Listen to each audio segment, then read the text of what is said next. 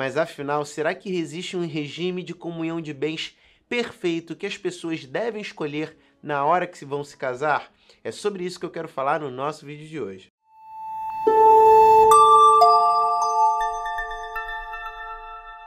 Bom, pessoal, meu nome é Felipe Cardoso, eu sou advogado. Entre uma das minhas especialidades é o direito de família e é justamente sobre ele que nós vamos falar nesse nosso vídeo de hoje. Muitas pessoas acabam me perguntando, doutor, qual é o regime de bens adequado, o regime de bens perfeito para que eu possa adotar no meu casamento? Eu quero adotar o melhor que tem. Bom, e a gente não tem uma resposta exata como a matemática para esse tipo de pergunta. Isso porque quando a gente fala de regime de bens, isso vai ter que ser levado em consideração ali para quem for adequar é o critério de vida que ela quer levar, a situação financeira dela, é, muitas vezes também a questão dos valores morais que ela tem. Então, para cada pessoa, um regime de bens vai se mostrar mais adequado do que para outra. O seu colega que casou ano passado pode não ter uma vida que se adeque ao regime de bens que seja o mesmo que você. Aquele seu colega que se divorciou também não.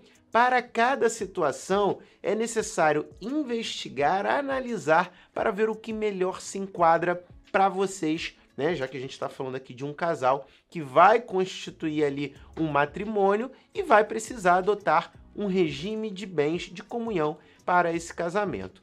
E aqui nesse vídeo eu quero focar nos três principais regimes que a gente encontra, sendo o primeiro talvez aí o mais defasado, o que a gente menos tenha visto nos últimos anos, que é o da comunhão total de bens. Muito conhecido antigamente, né? as pessoas se casavam e aí o que é meu é seu, o que era meu passa a ser seu e o que era seu também passa a ser meu. O que eu herdei passa a ser seu e vice-versa. Então, quando a gente fala de um regime de comunhão total de bens, todo o patrimônio que a pessoa tinha antes mesmo de se casar passa a pertencer ao casal e, eventualmente, num caso de separação, a gente tem esse bem sendo dividido, é, esses bens né, sendo divididos ali para os dois. E bens aqui a gente pode falar de bens móveis, como carros, motos, bicicleta. A gente pode falar de bens imóveis, como casas.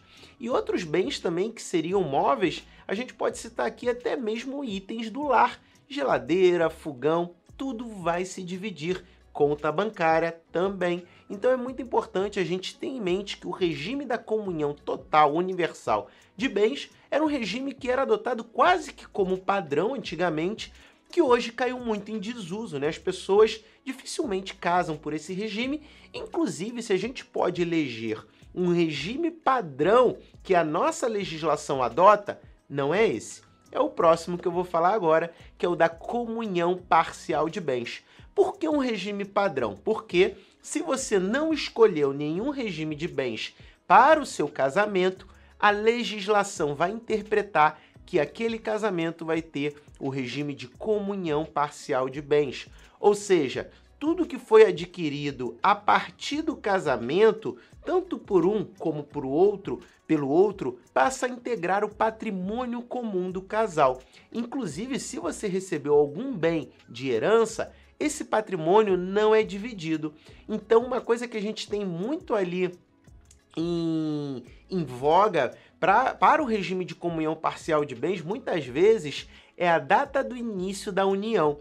Quando a pessoa vai lá e se casa no cartório, tudo bonitinho, é perfeito, você tem a data exata que aquele casamento aconteceu. Mas e quando a gente fala do regime de união estável, quando a pessoa simplesmente vai morar junto? Eu, como advogado do direito de família, a gente vê uma confusão muito grande, porque existe muitas vezes uma briga para se identificar quando que aquele relacionamento começou. Quer um exemplo prático? Imagine que a pessoa no ano 2000 comprou ali uma casa, mas ela convive com essa pessoa desde o final do ano 1999.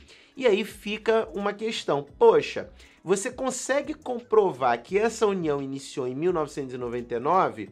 Porque se você conseguir compro comprovar isso, aquela casa que foi adquirida apenas por um dos cônjuges passa a integrar o patrimônio do casal. Então, quando a gente fala de comunhão parcial de bens, quando você não vai no cartório refazer o registro do início dessa união, muitas pessoas acabam entrando numa guerra ali para definir a exata data em que esse, essa união começou. Isso vale também para quando as pessoas se separam, né? Você tem ali o término daquela união, aonde a partir daquele momento o patrimônio não passa mais a integrar é, os bens do casal. Muita gente, inclusive, me pergunta, Felipe, é, eu depois me separei, saí de casa, mas estou casado no papel, né?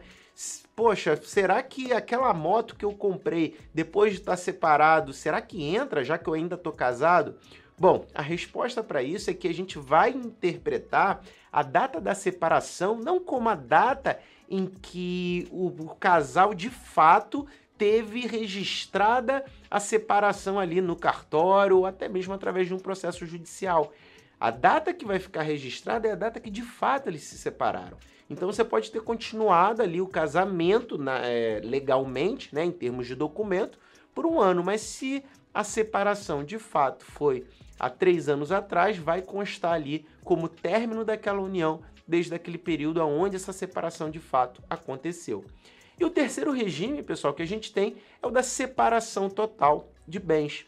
E regime que as pessoas precisam, inclusive, comparecer né, em cartório para fazer um pacto antinupcial, caso elas queiram optar por esse tipo de regime. Então não adianta você, ah, vou chegar lá no cartório, vou fazer meu casamento, vou casar, depois eu escolho é, a separação total. Não é assim que funciona. Você precisa fazer um ato em cartório antes de se casar para você pegar esse documento e levar na hora que o seu casamento for averbado.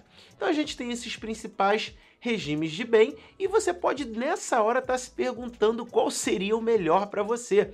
Afinal, esse é o tema aqui da nossa conversa. E eu disse que a gente não tem como definir um regime ideal, um regime perfeito para todo mundo. Isso porque vai depender muito, por exemplo, do projeto de vida que você quer ter com seu companheiro, com a sua companheira.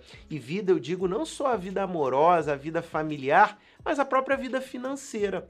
Muitas pessoas né, me perguntam, Felipe, o que me dá sua opinião, pelo menos, o que, que você considera justo ou injusto em termos de, de separação total ou então de comunhão parcial de bens? E eu posso dar minha opinião em relação a isso. Quando eu vejo um casal que os dois ganham ali sua renda, os dois são independentes financeiramente, né? Um pode ganhar mais do que o outro. Eu não vejo problema nenhum em eles adotarem um regime da comunhão parcial de bens ou até mesmo da separação total. Né? Afinal, cada um tem a sua própria independência financeira. Agora, imagine uma situação que já aconteceu é, aqui no escritório. A pessoa chegou e falou: Olha, eu trabalho, tenho minha independência financeira, ele também, e ele ganha até mais do que eu, mas a proposta dele é que eu passe a tomar conta da casa, da unidade familiar, para ter mais tempo para educar os filhos, e eu vou abandonar, vou sair do meu emprego e ele vai passar a sustentar a casa financeiramente. Afinal, a pessoa está abrindo mão da carreira dela para fazer algo que é de grande importância, que é cuidar da casa, cuidar da unidade familiar de uma forma mais, mais presencial, mais presente ali, né? Então, nesse tipo de situação, a gente recomenda que seja o da comunhão parcial de bens, sim, por que não? Afinal, aquela uma pessoa está focada em é, fazer o desenvolvimento da unidade familiar, do lar, da casa, e o outro está cuidando do aspecto financeiro daquela família. E nada mais justo, né, que se essa pessoa que está dentro ali do aspecto financeiro passa a ter uma progressão de carreira, passa a adquirir bens, bens luxuosos, inclusive, que isso seja dividido para o casal posteriormente, né? Mesmo que a outra pessoa não tenha contribuído financeiramente, porque sim, ao contrário do que muita gente pensa, existe de fato uma contribuição da pessoa que fica cuidando do lar. Afinal, será que a outra pessoa que está é, ganhando dinheiro conseguiria ganhar o dinheiro que ela está ganhando se não tivesse a tranquilidade de ter alguém cuidando da unidade familiar? E é, são essas questões, são esses pensamentos que a gente precisa ter para cada caso específico. Eu citei aqui dois exemplos, mas que pode não se adequar ao seu exemplo de vida. Isso vai até mesmo de como você quer projetar a tua vida amorosa. Muita gente, por uma questão até mesmo ideológica ou de escolha própria, ela simplesmente quer adotar um regime até mesmo da comunhão universal de bens. Ah, e uma curiosidade é que assim como a separação total de bens, a comunhão universal você também precisa fazer um pacto antinupcial. Ou seja, o que antes era um padrão nas relações, hoje você precisa dizer no cartório que você quer adotar esse tipo de regime.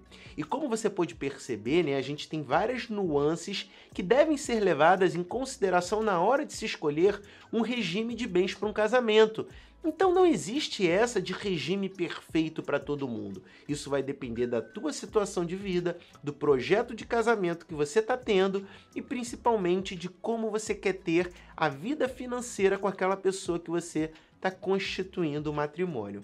Pessoal, o tema é extenso, é possível aqui a gente ter diversas, diversos questionamentos e ainda bem que a gente tem aqui a seção de comentários aqui embaixo então por isso eu quero te convidar a preencher aqui se você teve alguma dúvida sobre essa matéria. Quero aproveitar e pedir para você se inscrever no canal, acompanhar as nossas atualizações para não perder mais notícias como essa. Bom, eu vou ficando por aqui e até a próxima. Tchau, tchau!